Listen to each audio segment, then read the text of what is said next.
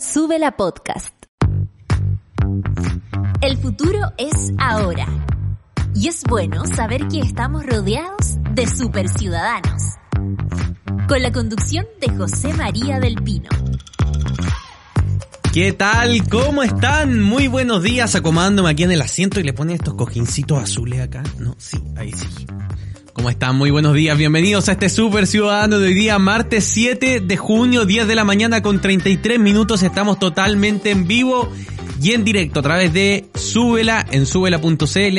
En Twitter también nos puedes escuchar en nuestra página web. Puedes vernos. Además, aquí los estoy saludando. Manito arriba para este nuevo Super Ciudadano este día de la mañana. También escucharnos en podcast a través de Spotify. A quienes nos están escuchando en otro horario les mandamos también un afectuoso saludo que esté yendo muy bien su día o quizás terminando su día esta noche escuchándonos a nosotros a través de nuestro Spotify.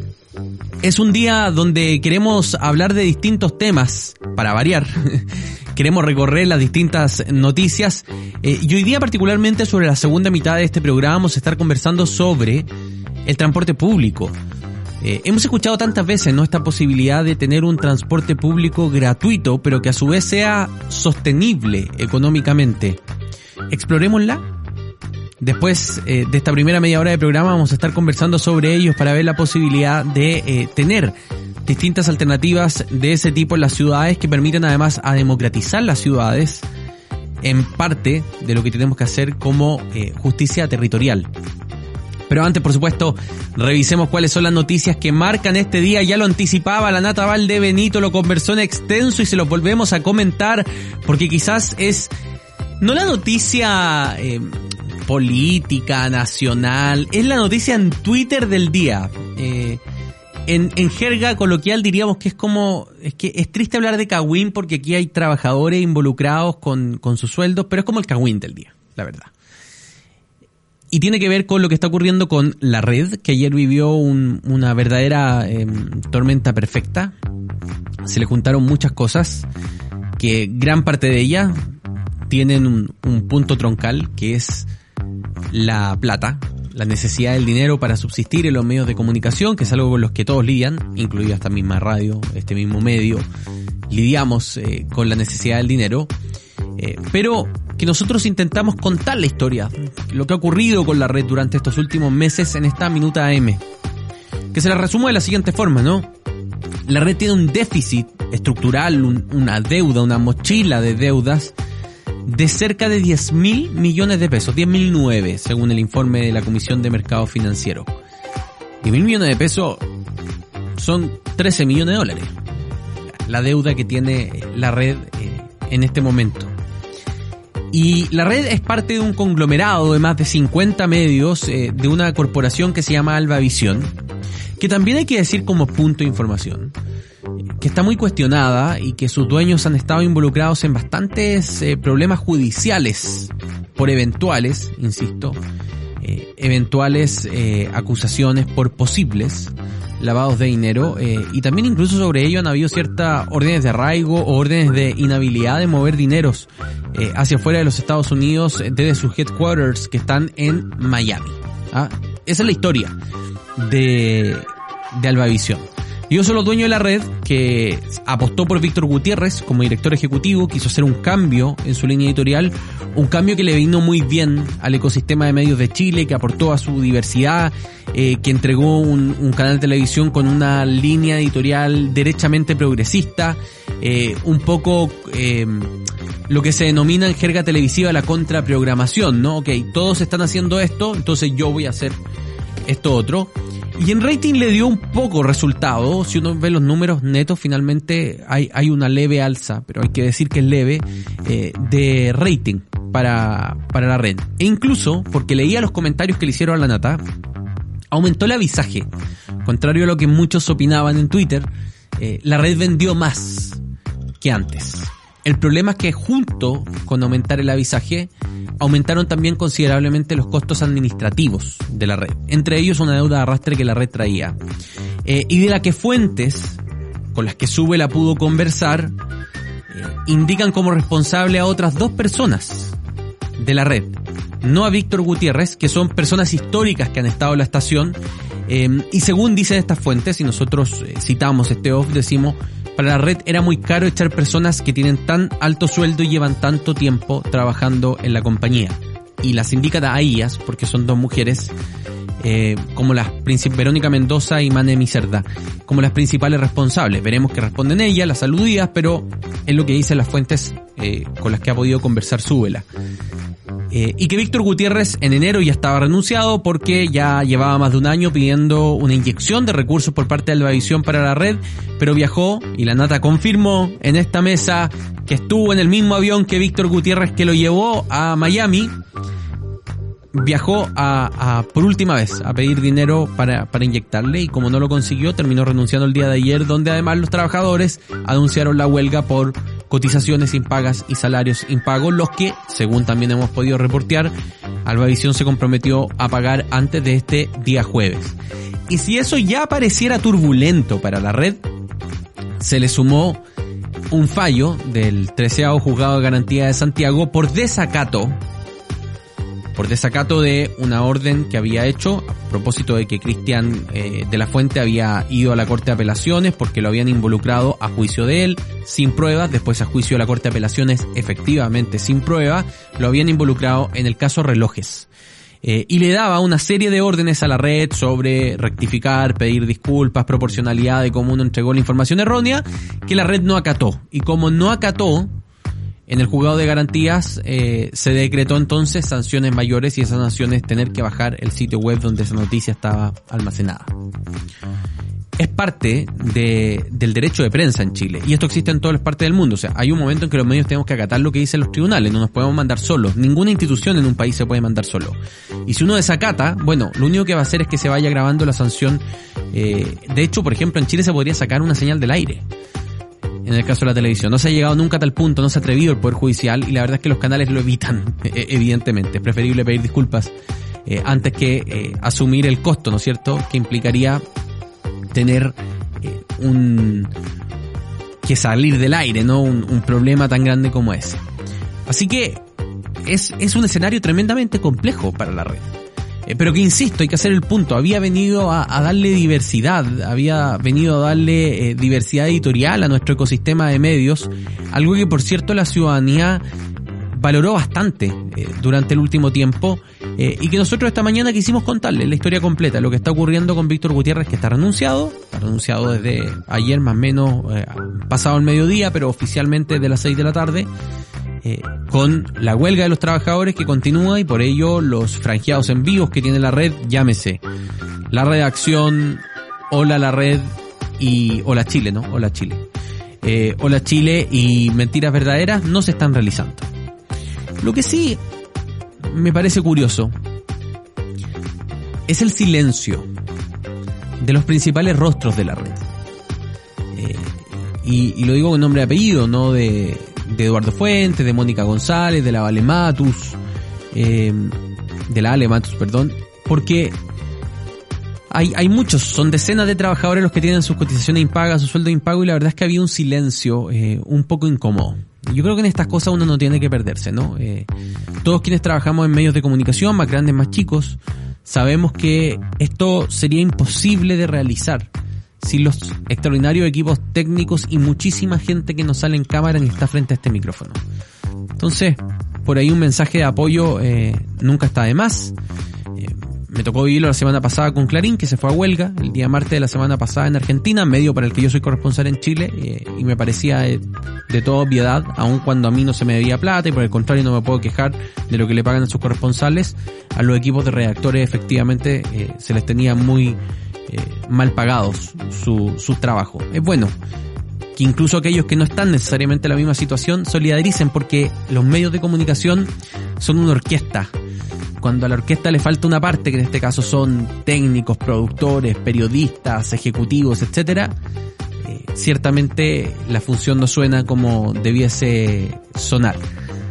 A propósito de ello, saludo a quienes están en los controles, a Charlie Saez en el control eh, de video y la puesta al aire, a la Dani Rivera en producción eh, periodística y a Paulo Rojas en las perillas para que esto suene impecable. Con esta noticia de la red vamos a hacer nuestro primer corte esta mañana, pero después vamos a estar con más información y por supuesto revisando los hashtags. Esto es Gary Newman Cars. Ya estamos de vuelta en Super Ciudadanos. Seguimos haciendo este Super Ciudadano hoy día martes 7 de junio y esta noticia está calentita, acaba de ocurrir hace minutos, de hecho la tomamos del sitio de biobiochile.cl a propósito de lo que hablábamos sobre la red, porque dice el titular justicia deja sin efecto la orden de suspensión del sitio web de la red y multa a ex director ejecutivo. Durante la mañana de este lunes se confirmó que el treceavo juzgado de garantía, lo que les había contado, eh, había hecho la suspensión, pero ahora la dejó sin efecto. ¿Y por qué la dejó sin efecto? Quiero explicárselos eh, para que se entienda. Lo que el fallo de la Corte de Apelaciones señalaba en primera instancia era que el canal debía publicar una carta de Cristian de la Fuente respondiendo a los hechos que se le imputaban en el reportaje. Lo que dice la red es que esa carta fue indexada a la nota original, es decir, se le agregó a la nota original el 20 de mayo y que la orden no decía que tenía que ser una nota aparte, sino que había que publicar la carta. Habiendo la red probado eso ante tribunales, la jueza Verónica Herrera dio cuenta que el canal cumplió oportunamente lo resuelto por este tribunal en orden a publicar el texto de aclaración o rectificación y por tanto el sitio web de la red sigue arriba, se ha dejado por tanto sin efecto la orden de suspensión sobre el sitio web de la red, al menos para ese canal, una buena noticia. Este martes en la mañana era importante hacer este punto, actualizarlo. También estamos trabajando para agregar eh, esta actualización que ocurrió recientemente en ese en, este oficio no de la de la jueza Verónica Herrera en nuestra minuta AM para contar la historia completa y que quienes aún no han leído la minuta puedan tener la información lo más actualizada posible. Pero es sin duda una noticia importante, relevante, eh, esta que recibe hoy día la red, que sigue en huelga, sigue con sueldos impagos, ahora con director ejecutivo interino porque renunció Víctor Gutiérrez, pero al menos su sitio web va a seguir funcionando. Revisamos los hashtags. Esta mañana nuestra clásica, clásica, clásica sección. Y aquí es donde Charlie se transforma en protagonista de este programa y me empieza a soplar por el oído y me va contando las cosas que yo no entiendo. Número uno, número uno, número uno. Apruebo el 4 de septiembre, en primer lugar, hoy hace tiempo que la apruebo no metía un hashtag que estuviera arriba, ¿eh? que estuviera taquilla bien, bien, bien, bien arriba. Eh, lo instalaron y con eso parten estas tendencias en Twitter el día de hoy. Dos. ¿Lo decimos o no lo decimos? ¿Qué dice el Olimpo? Sí lo decimos. El Mocos. A propósito que ayer una cámara captó al presidente de la República al lado de Justin Trudeau, metiéndose el dedito en la nariz. ¿Quién no lo ha hecho? Hasta el Coco Legrand tiene un chiste con eso, ¿no? Cuando uno se echa la cabeza del dedito. Ese clásico chiste del Coco Legrand. ¿Quién no lo ha hecho? Bueno, pero tuvo la mala suerte que lo captó una, una cámara y quedó como el mocos. No le... Obviamente ustedes se imaginan quién levantó este hashtag, ¿no? No, no fue Melnik, fue Gonzalo de la Carrera. Pero que es como casi lo mismo, ¿no? Son tan cortados con la misma tijera. Tres, lo que hablábamos, el tema del momento en Twitter, la red. Cuatro, Canadá. Terminó ayer la gira del presidente en Canadá. Se subieron al avión, ya está en California. El presidente hoy día se va a reunir con empresarios en ese lugar. Y mañana, en la Cumbre de las Américas, va a tener una reunión con el presidente de los Estados Unidos, Joe Biden, que a todo esto va a proponer una especie de nueva organización comercial para las Américas. Vamos a ver, vamos a esperar expectantes ese anuncio que va a hacer el presidente Joe Biden. Número 5. Hankook. Ya, Charlie, aquí me tenéis que ayudar. Jungkook. Ya, Jungkook, que es un miembro de BTS, le mandó un saludo a sus fans en Chile. Ah, en el mundo. Ah, ya. Es, como el, el saludo genérico. ¿Ah? Un saludo para Alianza Verde, claro, genérico. ¿ah? Ocúpenlo todas las alianzas verdes del país para que ganen los puntos eh, en esta competencia. Número 6, La Roja por Chilevisión. Recordamos que este viernes, 2 de la mañana, vuelve a jugar Chile, esta vez con Túnez. 7, Charlie, algo está ocurriendo en el 13. Porque es segundo día que el matinal del 13 nos aparece en los hashtags y, y antes no nos aparecía ni en las tiras cómicas. Puede ser, se le habrán ido espectadores Marian de la Red, podría ser. He visto harta pelea política en la mañana, a lo mejor están calentando la mañana, hoy día la mañana está. Imagínate este par, ¿ah? este par. Atria y Bernardo Fontaine, agarrado de las mechas al aire. ¿ah? Pero parece que le, le están tomando el pulso. Ocho vergüenza nacional. Y aquí quiero hacer un statement. Porque este hashtag, ¿sabes por qué es, Charlie? Es porque hay gente que se ha reído del inglés del presidente Boric. Porque claro, en este país todos hablamos dos idiomas.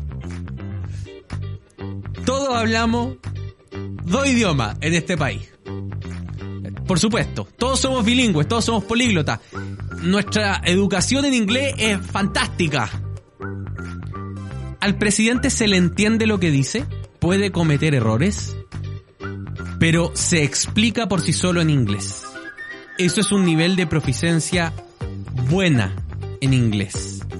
Que él haya hecho ayer el esfuerzo por hablar con niños sin traductor en inglés e incluso reírse de sus errores, recibir una corrección de Todro con, con eh, creo que era drog la palabra que estaban buscando que eh, la palabra de sequía, ¿no?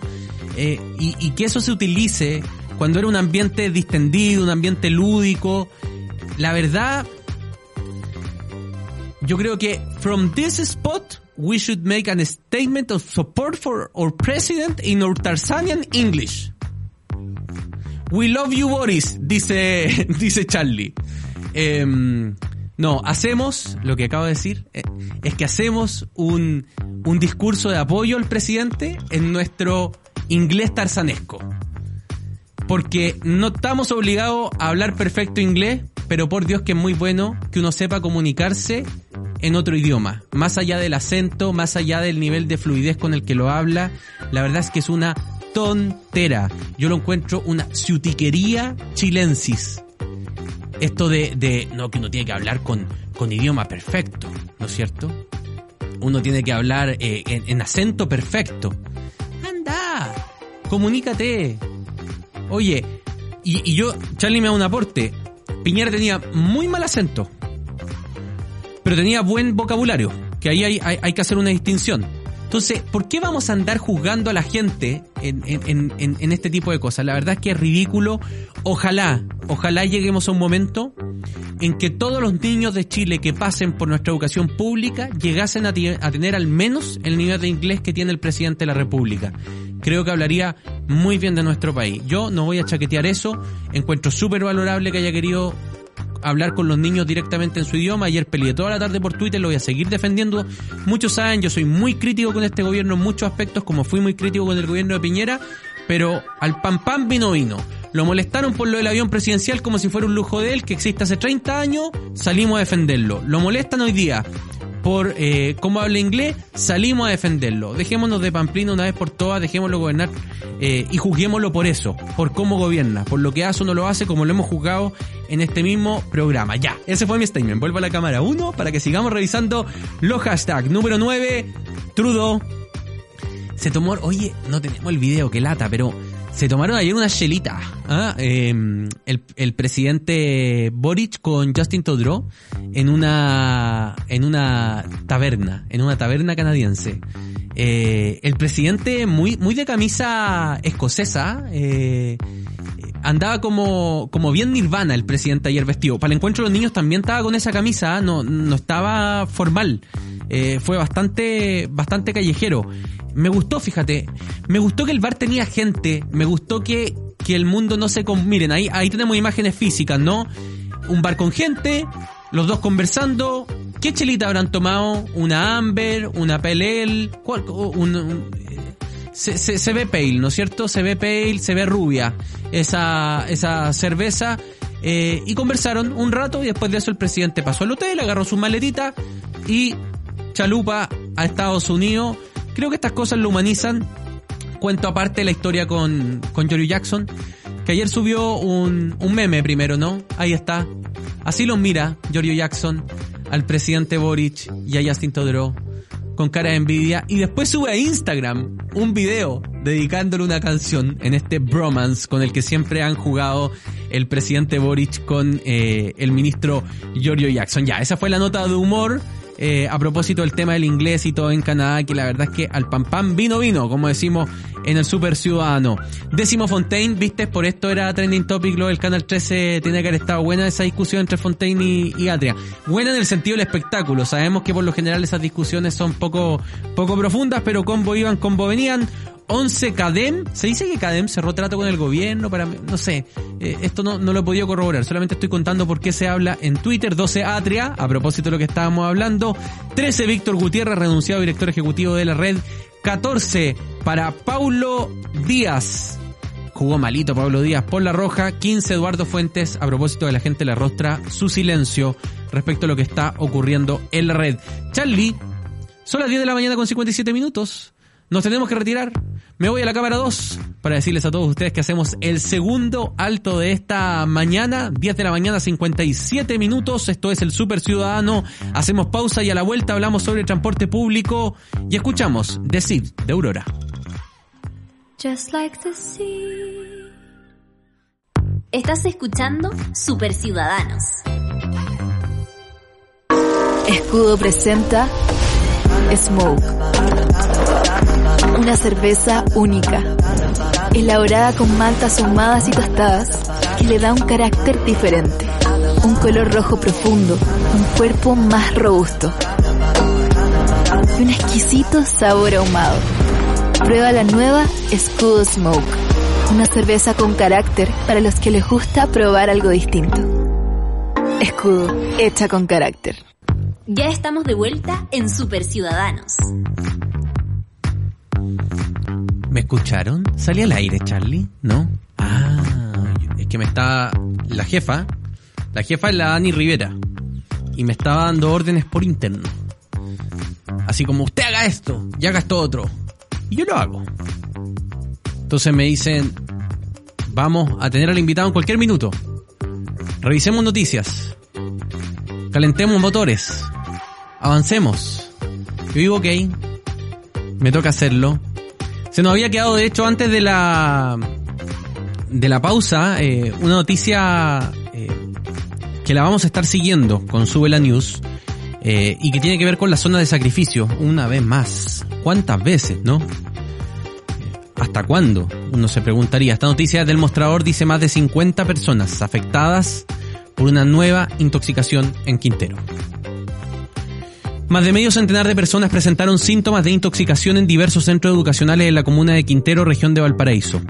Dicha situación obligó a la Seremi a interrumpir y suspender las clases para este martes. Tras ser evaluados por personal de bomberos y del SAMU, fueron derivados hasta el hospital local de la comuna. La Secretaría Regional Ministerial de Educación, Romina Maragaño, determinó la interrupción de las clases durante el lunes recién pasado y la cancelación de ellas para este martes en Quintero, mientras en Puchuncaví la medida se está evaluando. Otra de las acciones tiene relación con la reunión de la gobernación regional con la delegada presidencial de Valparaíso y el director de la ONEMI local, con la finalidad de coordinar acciones conjuntas ante la situación ambiental acaecida en Quinteros. Uno se pregunta honestamente, ¿qué más tiene que pasar en Quintero? ¿Qué más? Y no tenemos que perder de vista que uno de los mayores agentes contaminantes de Quintero es del Estado. Es la fundición de ventana, que emana distintos tipos de, de gases que tristemente son responsabilidad del propio Estado, que a su vez es el que tiene que salvaguardar la salud de los NNA, de las comunidades de las distintas zonas de sacrificio. Pero en Ventanas está parte del problema, y buena parte del problema, y Ventanas es del Estado porque es de Codelco. Entonces ahí hay como un doble estándar, ¿no? Porque por un lado, el Estado debe proteger a esas personas, como les decía, pero por otro lado es el mismo Estado el que las contamina. ¿Qué vamos a hacer? Estamos claros que es necesario tener fundiciones, estamos claros que es necesario desarrollar, ojalá cada vez una minería más verde, y menos contaminante. Se está avanzando en eso, pero ojo ahí. Yo creo que es fundamental que el Estado una vez por todas le ponga el cascabel al gato con la fundición ventana de Coelco y pueda ir en ayuda de una vez por todas y decididamente, no, no con parámetros, si se supera tan, no, no, no, de una vez por todas y decididamente a las comunidades. Lo prometido es deuda. Vamos a tomar contacto de inmediato con nuestro invitado del día de hoy porque queremos hablar sobre la posibilidad de que existe transporte público gratuito en Chile y para ello vamos a conversar con Hugo Silva, doctor en Economía del Transporte y académico de la Universidad Católica. Hugo, ¿cómo estás? Bienvenido a este Super Ciudadano. Este es un tema que hemos venido escuchando ya hace varios años, particularmente eh, desde la católica, desde académicos como tú, de ver cómo es posible avanzar hacia el transporte gratuito, entendiendo esto también como eh, justicia, ¿no? Como justicia urbana, como democratizar la ciudad, como conectarnos mejor y también con mejorar el acceso al transporte para las distintas prestaciones de servicio. Buenos días, bienvenido al Super Ciudadano. Buenos días, muchas gracias por la invitación. Eh, un gusto estar acá. Y efectivamente, desde la universidad, el grupo de investigación, estamos hace tiempo pensando cuál es la mejor manera de tarificar el transporte público, obviamente pensando en Chile. Eh, y una de las alternativas que ha estado sonando fuerte en otros lugares también afuera es, hacerlo gratuito. Entonces, con esa motivación, nosotros hemos hecho estudios un poco más teóricos y decidimos llevar esto como un poquito a, un experimento eh, real. Hugo, vamos por parte. Primero explícanos cómo operaría este sistema y después yo ya te voy a preguntar sobre eh, este experimento, ¿no? qué, fue lo que arrojaron sus investigaciones? Pero, ¿cómo operaría un sistema gratuito? Porque alguien tiene que pagar, no paga Moya. Por supuesto, es, digamos, de tarifa cero, más que gratuito. Perfecto. Entonces, lo que, lo que se ha hecho en, en, otro, en otras ciudades es no cobrar por el transporte público, a veces a toda la población a veces a un grupo, digamos, los residentes, o a veces un grupo de cierto nivel de ingreso dentro de los residentes, en que no pagan y eso se cubre directamente con subsidios. Esos subsidios son recaudados por renta general, estamos hablando de impuestos de primera y segunda categoría, ¿no? Eh, sí, sí, dependiendo de cómo sea, digamos, la ley de cada país, eh, a veces van de la mano con otras políticas de tarificación de transporte, pueden ser de subir impuestos a los combustibles, tarificación por congestión a los autos. ¿Y cuánto Ahí se pueden complementar. ¿Cuánto costaría, Hugo, eh, por ejemplo, en Santiago eh, tener tarifa cero? lo, que, lo que hicimos fue como mirar una primera aproximación, ¿cierto? No, es difícil decirlo la ciencia cierta, pero la cantidad de subsidios que hay hoy en día es bastante grande, son del orden de 600, 700 mil millones de pesos. Ya estamos hablando de, 800 millones de dólares, 900 millones una, de dólares. Una, cosa así. Eh, y eso cubre aproximadamente la mitad del, del costo. Entonces tendríamos que duplicar el subsidio para que pueda funcionar a nivel ciudad, que incluya todos los modos, metro, bus, eh, trenes de acercamiento, que por, ese lado, digamos, político y, de, finanzas públicas se ve bien, bien difícil. Y la, la pregunta es porque a qué santo desvestimos para vestir a este otro, ¿no? Porque principio económico número uno, la escasez, ¿ah? los recursos son limitados y las necesidades infinitas.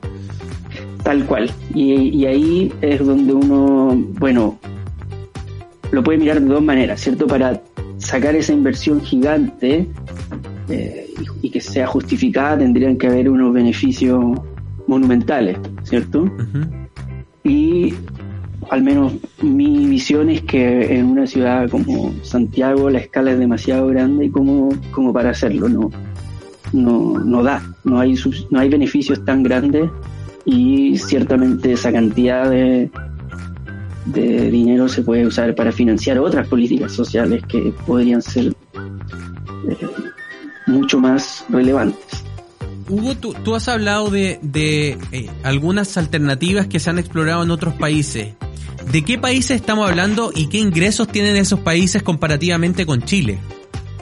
Sí, ahí está la diferencia. ¿no? Eh, Por ejemplo, la ciudad que lo ha hecho eh, un ejemplo, digamos, eh, bien pionera en el tema es eh, la capital de Estonia, Tallinn, pero que los habitantes no superan los 500.000. Claro. Entonces, estamos hablando de completamente una escala diferente y lo hicieron desde un punto inicial donde ya la gran mayoría de la tarifa estaba subsidiada. Entonces, no pasaron como sería acá de un 50% subsidio a, a 100, sino que estaba mucho más cercano al 100. Otros casos en Luxemburgo, que también es chico y digamos de ingresos muy altos. Claro, Luxemburgo es un país que, que tiene niveles de ingresos, está entre los 10 primeros del mundo en, en, ingresos per cápita. Ahora, hubo, muchos dicen, eh, ya, te voy a llevar a, a, esto, cómo ustedes lo estudiaron y cómo lo, lo, lo, ve, lo vieron y lo testearon en el caso particular de Chile, pero muchos dicen que parte de impulsar el transporte público depende de encarecer el uso del transporte privado, es decir, de encarecer el uso del auto.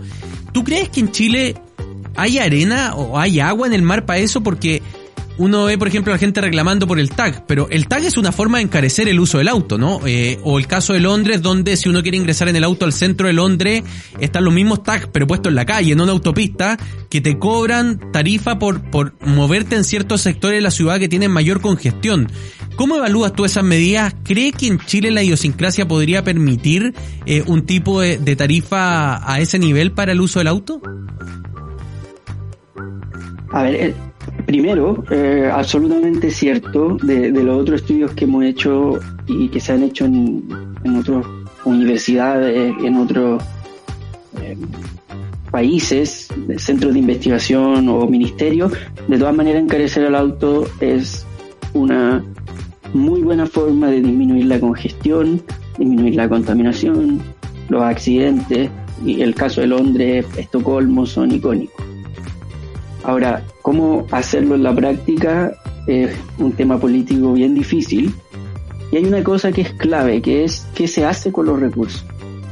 El problema y el movimiento de No Más Tag, hay un poco detrás que esos recursos están quedando en manos de las empresas que son concesionarias. A diferencia de lo que pasa en Estocolmo y en Londres, que van a la autoridad, en el caso de Londres, la autoridad metropolitana y que la invierte en transporte público, la invierte en mejoras, en, eh, veredas, cosas que son palpables para la ciudadanía. En Estocolmo también iba de la mano con un programa de, de mejoramiento del sistema de transporte en general. Eh, se puede redistribuir de otra manera. Eh, incluso uno piensa, bueno, si alto el, el ingreso, puede hacerse una política social, pueden bajarse los impuestos en algún sector con, con ese recurso, y eso es muy distinto a que quede en manos de privados y que la gente lo ve de una manera completamente distinta. Claro, ¿Qué hacer con los recursos? convencer, mostrar que se va a utilizar para las personas es fundamental. y yo creo que hay espacio para hacer eso. Además uno ve, por ejemplo, que las autopistas siguen siendo las mismas hace 20 años, que no hay una cuarta vía, que, cada vez están más congestionadas y te siguen pagando, o sea, y te cobran cada vez más, o sea, te cobran más por un servicio que es cada vez peor. Eh, entonces hay, hay sin duda una serie de argumentos eh, para eso, pero eh, para que vayamos eh, cotejando algo la información que nos ha ido dando. Existen modelos, es factible, pero, y aquí te llevo a la pregunta de cómo lo podemos ver en Chile, cómo ustedes lo modelaron, eh, cuál, cómo es su estudio. Pero en Chile, por ejemplo, se podría hacer eventualmente en ciudades de características más pequeñas, no en una ciudad de 8 millones y medio de habitantes como Santiago. Eso es lo que, lo que queda como alternativa en el fondo. Nosotros lo probamos con eh, personas que vivían y trabajaban en Santiago y, y observamos, bueno, lo que pasa acá y con el tamaño simplemente es muy grande.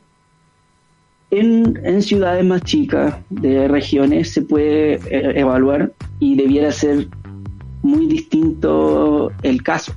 De partida el monto ya estamos hablando de órdenes de magnitud muy distintas, mucho menores.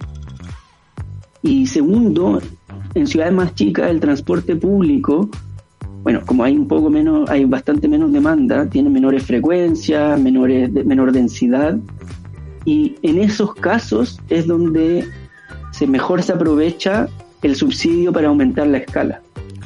Entonces, si es que en una ciudad intermedia o chica hay una frecuencia relativamente baja y la gente espera 20 minutos, 15 minutos, ahí es donde duplicar la frecuencia genera ahorros de tiempo de viaje tiempo de espera, por ejemplo, em, que son muy valiosos y que en Santiago ya están un poco agotados, ¿cierto? Uno mira en, la, en los ejes principales, pasan los buses a cada rato.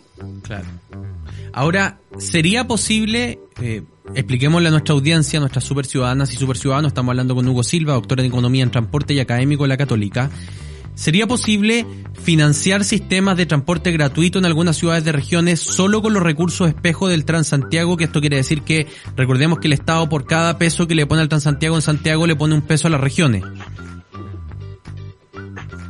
A ver, en, términos de monto, eh, yo creo que se, se pueden encontrar casos donde funciona. Perfecto. Sí. Ahora, por supuesto que esto tiene una componente de redistribución, hay que ponerse de acuerdo porque en el fondo ese fondo espejo se distribuye entre todas las regiones, todos tienen distintos proyectos de mejoramiento, pero, pero claro, sería ideal si es que de manera más centralizada se deciden proyectos de este tipo y se usan esos recursos para eso. O, por último un piloto o, o algún estudio concreto en una ciudad más chica. Porque yo, yo pienso, por ejemplo, yo soy chillanejo eh, y Chillán tiene 200.000 habitantes y tiene un sistema de transporte súper liberal. Eh, ahí está el micrero, ¿no? El, operador, el dueño de 3, 4 micros que las mete dentro de la línea tanto y la línea tanto corre por tantos lados. ¿Cómo, se hace en esos casos? Porque yo me imagino el Estado va a decir, bueno, ustedes no tienen que cobrar, por tanto yo les voy a pagar por pasajero transportado, pero eh, ¿cómo se hace también para no caer en echa la ley y echa la trampa? No, ahí, ahí hay que pasar derechamente a un sistema más regulado. No, no puede ser como dentro de la liberalidad de, sistemas donde mm, o hay ninguna barrera de entrada y libre competencia, sino que hay que verlo de manera más planificada, se pueden hacer con los mismos operadores concesiones, eh, pero completamente formalizados. Y por un lado, claro, la recaudación y por otro el pago a los operadores. Uno no quiere tener a los choferes compitiendo en la calle por pasajeros. Claro. Que eran las típicas corridas de la micro amarilla en Santiago, ¿no? Por supuesto, claro. Y, y, antes, peor, antes de la micro amarilla, era aún más la competencia en los 80 y aún más la congestión, aún más la contaminación, accidentes. Esa, esa es como la parte no deseable de los incentivos a los choferes. Y el problema que tiene aparte es que em, si tú no incentivas la frecuencia, cuesta que el empresario, sabiendo que le va a pagar siempre lo mismo, saque las micros desde, desde el punto de partida. Exacto. Entonces es un equilibrio muy complejo, ¿no? Claro, y, eso es un poco lo que pasó en Transantiago al principio, donde el, el pago a los operadores estaba más bien fijo, constante, entonces no tenían los incentivos para, para salir a operar. Entonces, esos son como los dos extremos. Eh, y hay que buscar un, punto intermedio, como, como es ahora, donde hay mejores formas de medir que estén circulando los buses, de que estén transportando pasajeros, se pueden poner indicadores de cumplimiento y eh, hacer los pagos basados en eso. Y una combinación de por pasajero y por kilómetro. Perfecto, Hugo Silva, doctor en Economía en Transporte y académico en la Católica. ¿Es posible el transporte gratuito en Chile? Podría ser, pero en ciudades de menor envergadura de Santiago. ¿Me quedo con esa conclusión? Sí. Perfecto. Y que ideal si encarecemos el uso del auto para que disminuya la congestión y la contaminación. Ok, transporte gratuito en ciudades medianas y pequeñas y encarecer el, el uso del auto en las grandes urbes. Muchísimas gracias a Hugo Silva, doctor en Economía, por haber estado con nosotros en este Super Ciudadano. No, gracias a ustedes, que estén muy bien. Y a ustedes, queridas super ciudadanas y super ciudadanos, muchas gracias por habernos acompañado un día más. Hoy día martes 7 de junio son las 11 de la mañana con 24 minutos. Este super ciudadano llega hasta aquí, pero mañana lo reencontramos a las 10 y media de la mañana, como siempre, en un nuevo Super Ciudadanos. Eso fue Super Ciudadanos De lunes a viernes a las 10.30 de la mañana, solo por subela.cl.